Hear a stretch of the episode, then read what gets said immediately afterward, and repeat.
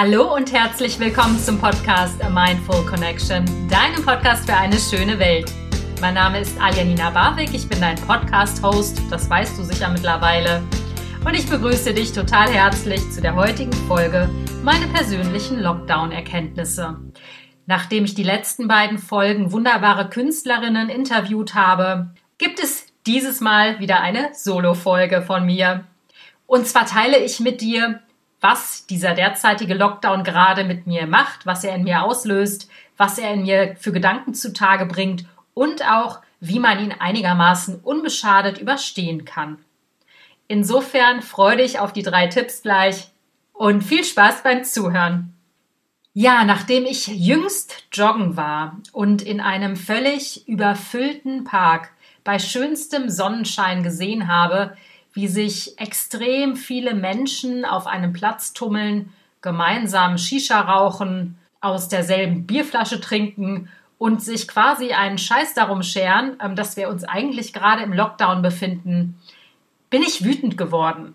Und zwar bin ich wütend geworden, weil mich das echt richtig ärgert, dass ich, genauso wie viele andere Menschen, die ich kenne, uns wirklich bemühen, diese ganzen Regeln einzuhalten, uns wirklich bemühen, umsichtig mit der ganzen Situation umzugehen. Und verstehe mich bitte nicht falsch, ich bin extrem genervt von dem Lockdown. Ich kann das Wort Lockdown oder Corona mittlerweile auch schon gar nicht mehr hören und ich weiß, wir sind mittlerweile in einer Phase, die uns alle müde und mürbe macht. Trotzdem finde ich, ist es wichtig, nicht nur an sich selbst in dieser Zeit zu denken, sondern vor allen Dingen darüber nachzudenken, was kann ich geben auch wenn dieser Gedanke oft schwerfällt, weil viele einfach gerne in der Opferrolle verharren. Es ist mittlerweile so, für mich kristallisieren sich immer mehr zwei unterschiedliche Lager heraus. Das ist auch nichts Neues, aber diese Begegnung im Park, die ich hatte, also diese vielen Begegnungen im Park, die ich hatte, haben mir das wieder ganz klar vor Augen geführt, dass es einerseits Menschen gibt, die sich wirklich darum kümmern, dass sie die Regeln befolgen, auch wenn sich das jetzt martialisch anhört, aber ich finde, so dramatisch sind diese Regeln nicht. Also sich von Leuten fernhalten, diese Maske aufzusetzen. Naja, ich finde, es gibt Schlimmeres im Leben. Und es ist ja nicht für immer. Und es gibt eben das andere Lager, was quasi darauf pfeift und was ganz egoistisch ist und sich wünscht, dass alles wieder so ist wie vorher und dass es versucht, die Angst und die Unruhe, die diese Situation vielleicht in ihnen erzeugt, damit zu umgehen, dass sie so tun, als wäre nie etwas gewesen. Ich meine, das Virus ist ja unsichtbar, also wen kümmert's?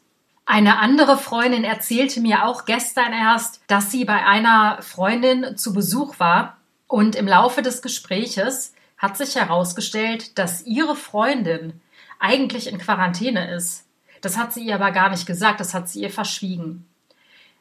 Also auch das finde ich ziemlich schwierig. Ähm, dass man jetzt mittlerweile schon in seinem Freundeskreis fragen muss, ob gesundheitlich alles okay ist oder ob sich jemand vielleicht zufälligerweise in Quarantäne befindet.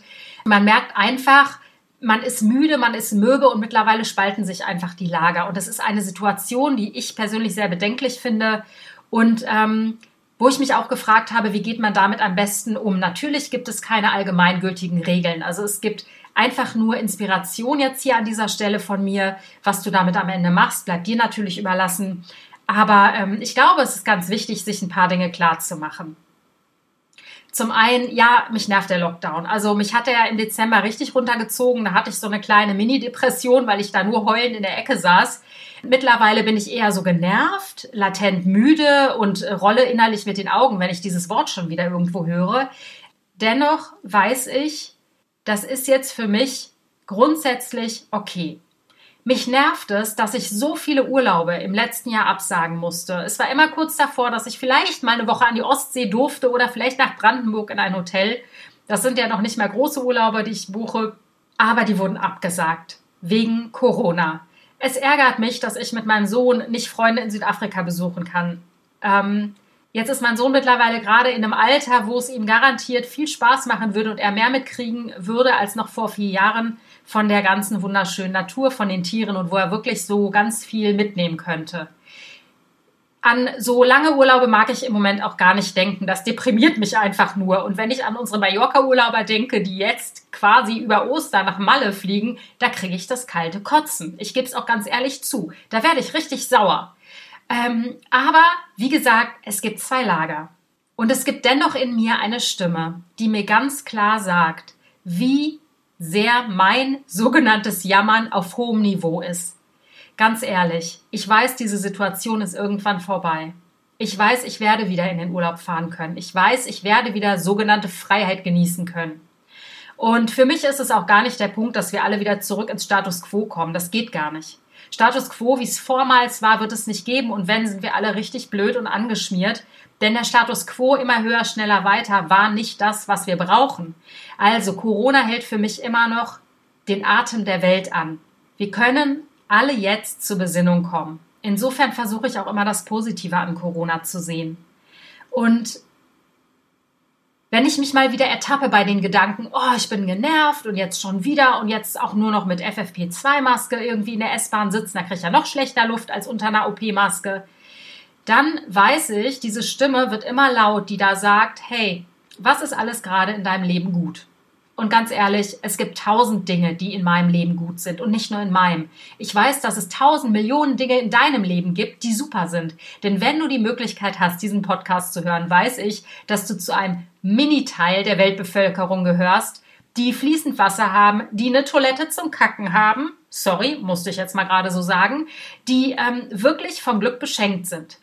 Und es gibt im Leben immer wieder Dinge, für die man dankbar sein kann. Sei es nur der Fakt, nur der Fakt, das ist ja mittlerweile ein Riesending, dass man gesund ist, dass seine Liebsten um einen herum gesund sind. Das ist einfach grandios. Das wirklich, wenn ich mich beim Jammern ertappe, mache ich mir das immer bewusst, wie gut es ist, wie großartig es ist, wie phänomenal mein Körper funktioniert, dass er und mein Immunsystem immer für mich da sind.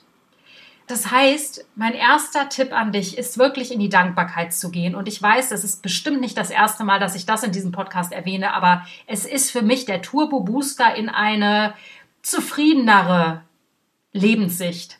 Und wenn es nur drei Dinge sind, für die du gerade im Moment dankbar bist.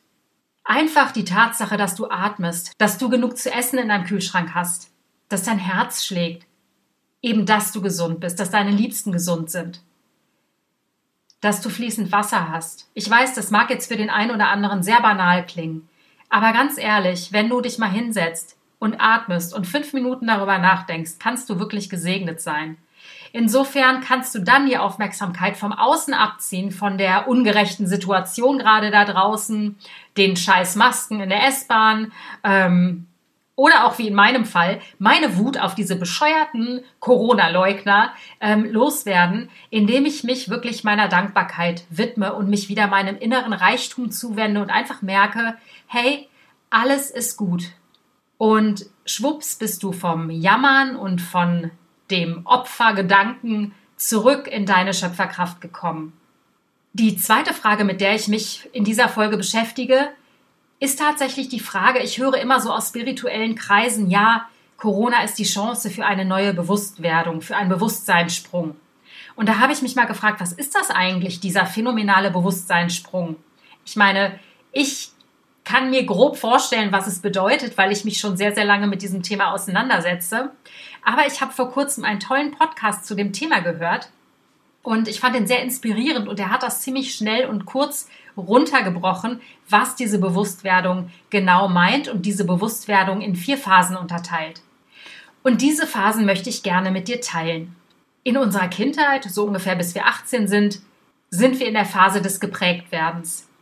Wir bekommen bestimmte Überzeugungen, Glaubenssätze aus unserem Umfeld mit. Erwachsene, unsere Eltern, Lehrer, denn wir sind als Kind total unbewusst. Wir haben noch kein Bewusstsein entwickelt. Wir wissen nicht, was richtig oder was falsch ist. Wir haben noch keine moralischen Werte oder Überzeugungen. Wir sind quasi wie ein weißes Tischtuch, was geprägt wird. Oder wie eine Tafel, die unbeschrieben ist. Nein, wie ein unbeschriebenes Blatt. So, jetzt habe ich das Sprichwort. Genau, wir sind wie ein unbeschriebenes Blatt. Und dieses weiße, unschuldige, unbewusste Blatt wird im Laufe der Jugendjahre beschrieben. Das Ding ist, wir sind so unbewusst, dass wir, dass unser Gehirn, also unser Bewusstsein, nichts filtern kann. Alles dringt auf uns ein. Wenn unsere Eltern uns vielleicht zwischendurch mal vernachlässigt haben, dann entsteht in uns der Glaubenssatz, ich bin nicht liebenswert oder ich bin nicht gut genug oder ich werde nicht gesehen. Und so fressen wir diese sogenannten, im psychologischen Terminus heißt es Introjektion, in uns hinein und die wabern eben unbewusst in uns herum. Wir werden erwachsen, wir kennen die Regeln der Gesellschaft, wir kennen die Regeln unseres Umfeldes, wir wissen, was moralisch vertretbar ist und was moralisch nicht vertretbar ist, wir wissen, wie wir uns zu verhalten haben. Und wenn wir dann 18 sind, dann denken wir, wir sind jetzt frei, wir sind jetzt groß, wir sind erwachsen, aber es ist eben nur eine Zahl. Denn von 18 bis ungefähr 40 rennst du weiterhin unbewusst durchs Leben, glaubst aber, du hast die Weisheit schon mit Löffeln gefressen. Das äußert sich daran, dass du versuchst, jetzt ganz viel im Außen zu regeln.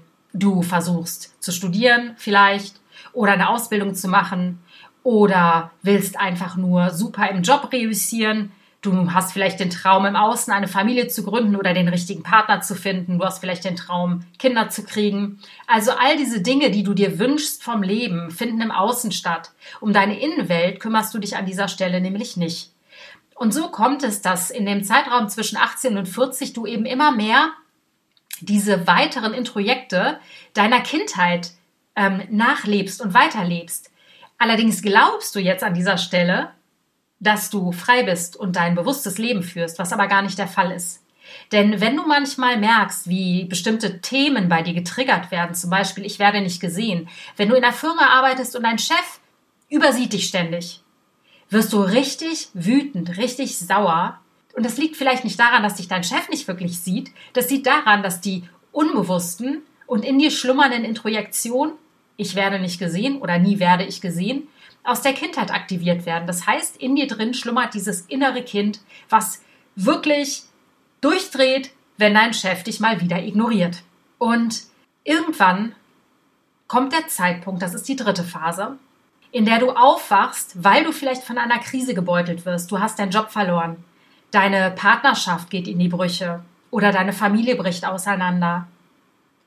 Oder du wirst plötzlich sehr krank All das muss auch gar nicht sein. Es können auch kleinere Krisen sein, die dich umhauen. Aber irgendwann wird so in dem Zeitraum Ende 30, Anfang 40, Mitte 40 irgendwas in dir wach, was da sagt, das kann es doch noch nicht alles gewesen sein. Wenn du diese leise Stimme in dir nicht hörst, wirst du irgendwann, wenn du ganz alt bist und dich eben jetzt nicht anfängst, mit deinen inneren Themen auseinanderzusetzen, ein verbitterter alter Mensch. Und Genau das ist jetzt diese sogenannte Bewusstwerdung. Irgendwann in deinem Leben kommt der Punkt, wo du anfangen solltest, dich mit deinen inneren Stimmen und deinen inneren Mustern zu befassen. Und wie gesagt, meistens zwingt einen eine Krise ähm, in die Knie, damit man wach wird, damit man bewusst wird. Und Corona funktioniert eben jetzt wie ein Brennglas. Das heißt, bestimmte Konflikte, die schon immer da waren, die aber gedeckelt wurden von der Gesellschaft, von unserem Umfeld, pochen jetzt an die Tür und wollen hereingelassen werden. Das heißt, Corona ist eine riesige Chance auch für die jüngere Generation, jetzt schon zur Bewusstwerdung zu gelangen. Wenn ich mir allerdings die Jugendlichen da im Volkspark Friedrichshain angucke, dann glaube ich, sind die noch weit davon entfernt. Aber das nur am Rande. Ähm, Bewusstwerdung ist ein ganz zentrales und wichtiges Mittel zum Erwachsenwerden und ist ein ganz zentraler und grundlegender Punkt, um ein glückliches und erfülltes Leben zu führen. Und wenn du dir überlegst, mit Anfang Mitte 40 hast du noch, ja, die weitere Hälfte deines Lebens mindestens vor dir. Insofern ist das doch schon mal ein guter Anfang, wenn man wenigstens dann wach wird. Bei mir war es auch so. Bei mir war es die Trennung vom Vater meines Sohnes, die mich wirklich ordentlich geschüttelt, gerüttelt und durchgepeitscht hat. In den letzten fünf Jahren ähm, bin ich so gewachsen wie noch nie zuvor in meinem Leben, weil ich mich mit den zentralen Fragen meines Lebens beschäftigt habe. Wer bin ich? Wofür bin ich hier? Wofür lohnt es sich zu leben? Und es sind eben nicht die Dinge im Außen. Für mich lohnt es sich zu leben, indem ich merke, wie ich mein Herz immer weiter öffnen darf, wie ich Menschen vertrauen darf, wie ich aufmachen darf und wirklich meine Liebe teile. Und es ist nicht immer einfach bewusst werden heißt nicht, ja, das ist ja jetzt super easy peasy gemacht, mal schnell in ein paar Tagen. Es ist ein Prozess. Und manchmal stagniert dieser Prozess und man kotzt im Strahl, weil man sich denkt, verdammt nochmal, nichts geht hier mehr weiter. Und am Ende passiert es manchmal eben in Sprüngen, in einem Bewusstseinssprung eben, dass man plötzlich von einem Tag auf den anderen massive, einschneidende Erkenntnisse für sein Leben gewinnt. Das hatte ich zum Beispiel vor zwei Wochen. Da ist mir ganz klar geworden, warum ich in den letzten sechs Jahren keine funktionierende Beziehung geführt habe. Und natürlich, wie immer im Leben, hat das alles mit der Beziehung zu sich selbst zu tun. Und bei diesem Bewusstseinssprung ist es so, dass wenn man diese dritte Phase mehr oder weniger durch hat, und wie gesagt, das ist ein Prozess, das hört nie auf, sich die richtigen Fragen zu stellen bis zum Ende seines Lebens, denn wir sind ja alle keine Marionetten oder alle keine Roboter, wir sind ja lebendige Prozesse. Also wir verändern uns jeden Tag und es wäre doch langweilig, wenn das Leben dann plötzlich stagnieren würde, wenn man sich die eine Frage beantwortet hat. Denn ähm, die Antworten auf die Fragen können sich natürlich im Laufe des Lebens auch ändern. Aber wenn wir schon viel mm, uns mit uns beschäftigt haben und viel in uns gedrungen sind, dann kommt die vierte Phase und das ist eben die Phase des inneren Friedens. Man eckt nicht mehr so viel an, man zieht nicht mehr so viele Konflikte und Trigger in sein Leben, weil man für sich schon ganz, ganz viele Themen geklärt und gelöst hat. Und das ist einfach die totale Befreiung, denn dann ist es wirklich so, dass deine Seele frei ist ähm, wenn du immer mehr in den Zustand des inneren Frieden kommst und ähm, immer nachsichtiger mit dir selbst wirst und immer mehr Mitgefühl mit dir selber entwickelst, dann wird sich das automatisch auch auf das Außen übertragen. Und wie gesagt, du ziehst Situationen, Menschen, Umstände in dein Leben, die ähm, ja, die eben dafür sorgen, dass du noch friedvoller wirst im Inneren.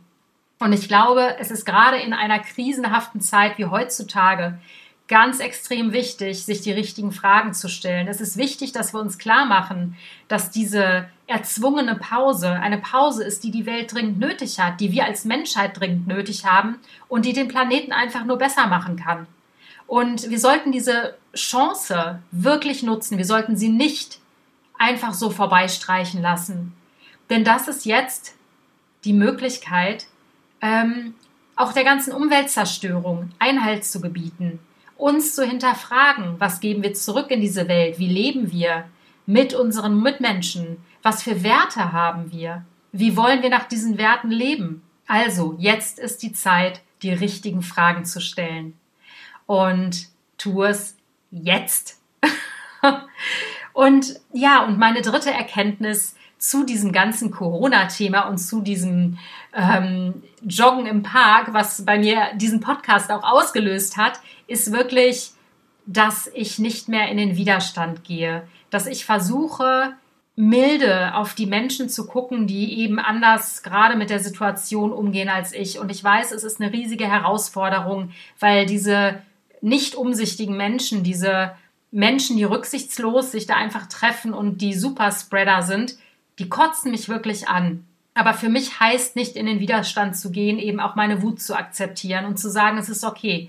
Ich darf wütend sein. Ich darf einfach wütend sein, weil einer meiner wichtigsten Werte, nämlich die Gesundheit, ähm, in Mitleidenschaft gezogen wird und ich Menschen ausgeliefert bin, ich keine Kontrolle mehr über diese Situation habe. Also was liegt eigentlich hinter der Wut? Die Angst, die Angst krank zu werden, die Angst, dass Menschen, die ich liebe, krank werden. Und genau so kann man vorgehen sich wirklich zu fragen, was triggert mich, warum triggert es mich, welche Emotion liegt da noch drunter. Ja, und so gehe ich eben nicht mehr in den Widerstand, sondern akzeptiere mein Gefühl, sehe das Gefühl, was darunter liegt und sage, es ist okay, es darf alles da sein. Und auch die Menschen, die das so regeln wollen, dürfen da sein. Ich bemühe mich eben nicht mehr so in diesen Widerstand zu gehen. Denn damit löse ich gar nichts. Damit verhärte ich und mache mein Herz wieder zu. Und das ist ja nicht das, was ich will. So, ich hoffe, dass dich diese Anti-Lockdown Depressionsfolge aufgemuntert hat. Ich hoffe, dass sie dir ganz viel Inspiration gegeben hat, wie du ja, vielleicht mit einem anderen frischen Blick auf den Lockdown gucken kannst, wie du vielleicht auch noch mal in dich gehen kannst und mal alle Dinge, die dich gerade so umgeben oder nerven, frisch und frech und keck hinterfragen kannst. Und ja, ich hoffe, dass du gesund bist. Ich hoffe, dass du Licht am Ende des Tunnels siehst, denn das gibt es auf jeden Fall. Und ich umarme dich von Herzen. Halt die Ohren steif, gerade in dieser krisenhaften Zeit. Ich bin da. Alles Liebe, deine Alia.